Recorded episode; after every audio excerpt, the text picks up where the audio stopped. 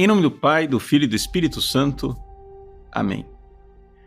Meus queridos irmãos e irmãs, com grande alegria celebramos hoje a festa de Santa Rosa de Lima. É a primeira santa canonizada da América Latina e uma grande santa, uma santa de sétima morada. Então, para nós, é uma grande alegria nós sabermos que o nosso continente, desde os seus inícios, teve santos, foi visitado pela graça de Deus através da santidade. E, como diz o, o Papa Bento XVI, de uma certa forma, Santa Rosa de Lima é, personifica a igreja da América Latina. Ou seja, uma igreja onde as pessoas vivem a pobreza de uma forma geral, por causa de ser um, um continente onde existe muita pobreza, mas grande devoção e proximidade com nosso Senhor Jesus Cristo. Então, quem foi Santa Rosa de Lima? Santa Rosa de Lima nasceu no final eh, do século XVI, né? 1586. Então vamos lembrar, né? O Brasil foi descoberto em 1500.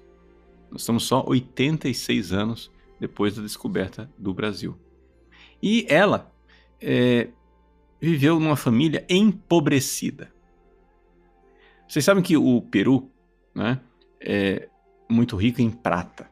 E ali as minas de prata, de ouro e a, a, a mineração foi uma coisa assim estupenda. O Peru era sinônimo de riqueza.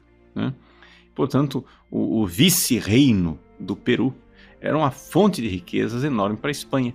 E a família né, da, de Santa Rosa era de conquistadores, né? É, espanhóis que tinham vindo e tinham vindo para trabalhar nessa coisa da, da mineração.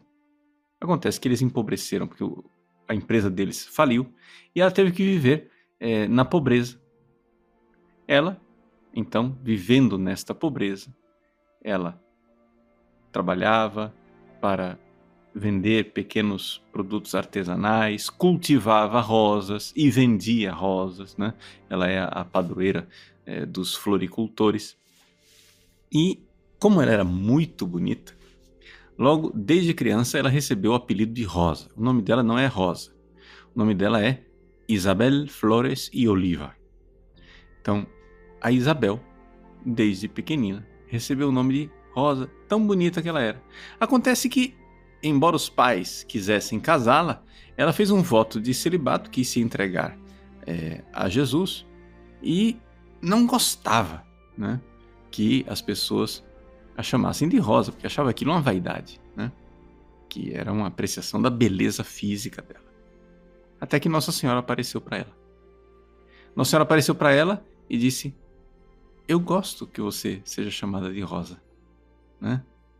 E então, é, dali para frente, Rosa começou a se chamar Rosa de Santa Maria. Né? E a partir deste nome, ela se consagrou a Deus, um pouco como é, Santa Catarina de Sena. Existem muitos paralelos, muitas coisas semelhantes da vida de Santa Rosa de Lima e Santa Catarina de Sena. As duas eram dominicanas seculares, né? ou seja, viviam no celibato, no mundo. Rosa vivia no fundo da sua casa e é, numa intimidade muito grande com Jesus, com Nossa Senhora. Várias vezes lhe aparecia Nossa Senhora, aparecia Jesus, aparecia o menino Jesus. E um dia, né, é, Nossa Senhora e Jesus apareceram e fizeram com que ela repousasse em seus braços e colocaram uma coroa de rosas na cabeça dela.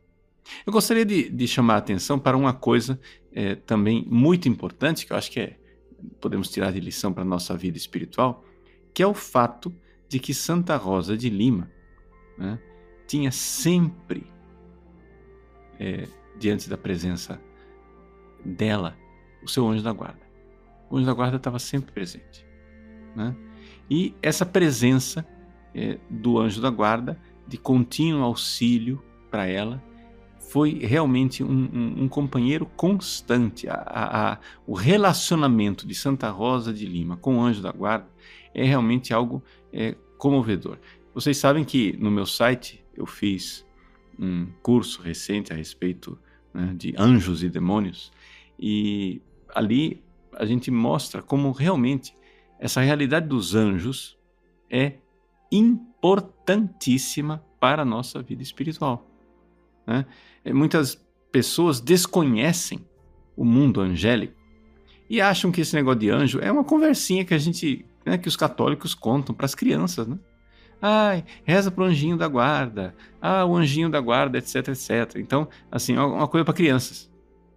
Mas, gente, nós temos que entender o seguinte: nós estamos nesse mundo numa batalha, né? E, como diz o próprio São Paulo, as Sagradas Escrituras nos dizem, nos dizem né? não é, é contra a carne, contra o sangue que nós estamos lutando, mas contra os espíritos malignos espalhados nos ares. Então, se nós estamos nesta situação em que nós temos legiões e legiões de demônios que não fazem outra coisa a não ser querer nos levar para o inferno, nós precisamos né, do auxílio dos nossos anjos da guarda. Então, é, aqui as pessoas precisam tomar essa consciência. Então, Santa Rosa de Limas, para nós, é um, um, um exemplo claríssimo de uma santa ela morreu bem jovem, morreu com 31 anos de idade, mas uma santa que foi tão unida a Jesus, tão unida a Maria, que o seu anjo da guarda era visível para ela constantemente. Deus não deu a você a graça de ver o seu anjo da guarda.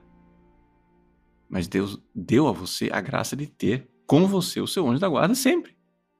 Agora imagine, nós temos ao nosso lado uma pessoa santíssima que está a nosso serviço dia e noite e a gente ignora. Quer dizer, isso é um, uma coisa de, de, realmente assim que raia a maluquice. Como que você não aproveita né, esta presença? E não é somente um único anjo. Tem o seu anjo da guarda, mas é, também ajudando você estão outros anjos. Né? Porque os anjos são miríades e miríades. Então, Santa Rosa de Lima nos dá este exemplo claro de relacionamento íntimo, ela como tantos outros santos, né?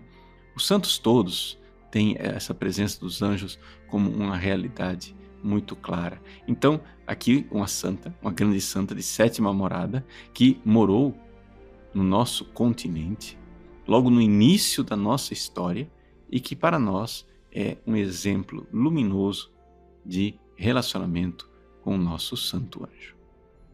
Vejam, nós é, podemos pegar dos nossos santos anjos uma grande inspiração vendo o seguinte: como é que nós amamos a Deus? Bom, nós que vivemos num mundo que não estamos numa clausura, nós só temos um jeito de amar a Deus, né? que é se nós temos a devoção, uma vida de oração, de confissões bem feitas, comunhões bem feitas e frequentes, é amar o próximo, servir e amar a nosso Senhor Jesus Cristo no nosso próximo. Agora, você já parou para pensar que essa também é a forma que Deus escolheu de os nossos santos, da, santos anjos da guarda amarem a Deus? Por que, que o anjo da guarda cuida de você? O anjo da guarda cuida de você porque ele ama Deus. Ele ama o próximo. ele ama você. Ele serve a você. E ele serve a você por um, uma profunda e ardente caridade para com Deus. O anjo da guarda olha para você e, encendido de grande amor para com Deus, ele ama e serve você. E ele está aí servindo você o tempo todo. Agora, isso não deve servir a você de inspiração. O seu anjo da guarda é muito superior a você e serve você. O anjo da guarda, muito superior a Santa Rosa de Lima, servia a ela. Isto é inspiração para Santa Rosa fazer o quê? Amar e servir. Né? Servir os pobres, ajudar as pessoas, como ela fazia. Então, veja, vamos lá. Vamos com coragem, né? Ajuda do nosso Santo Anjo da Guarda amar profundamente a Deus, ter uma vida espiritual, né, como Santa Rosa de Lima tinha uma vida mística e também uma vida onde essa mística, essa união com Deus é serviço e amor para o próximo. Deus abençoe você. Em nome do Pai, do Filho e do Espírito Santo. Amém.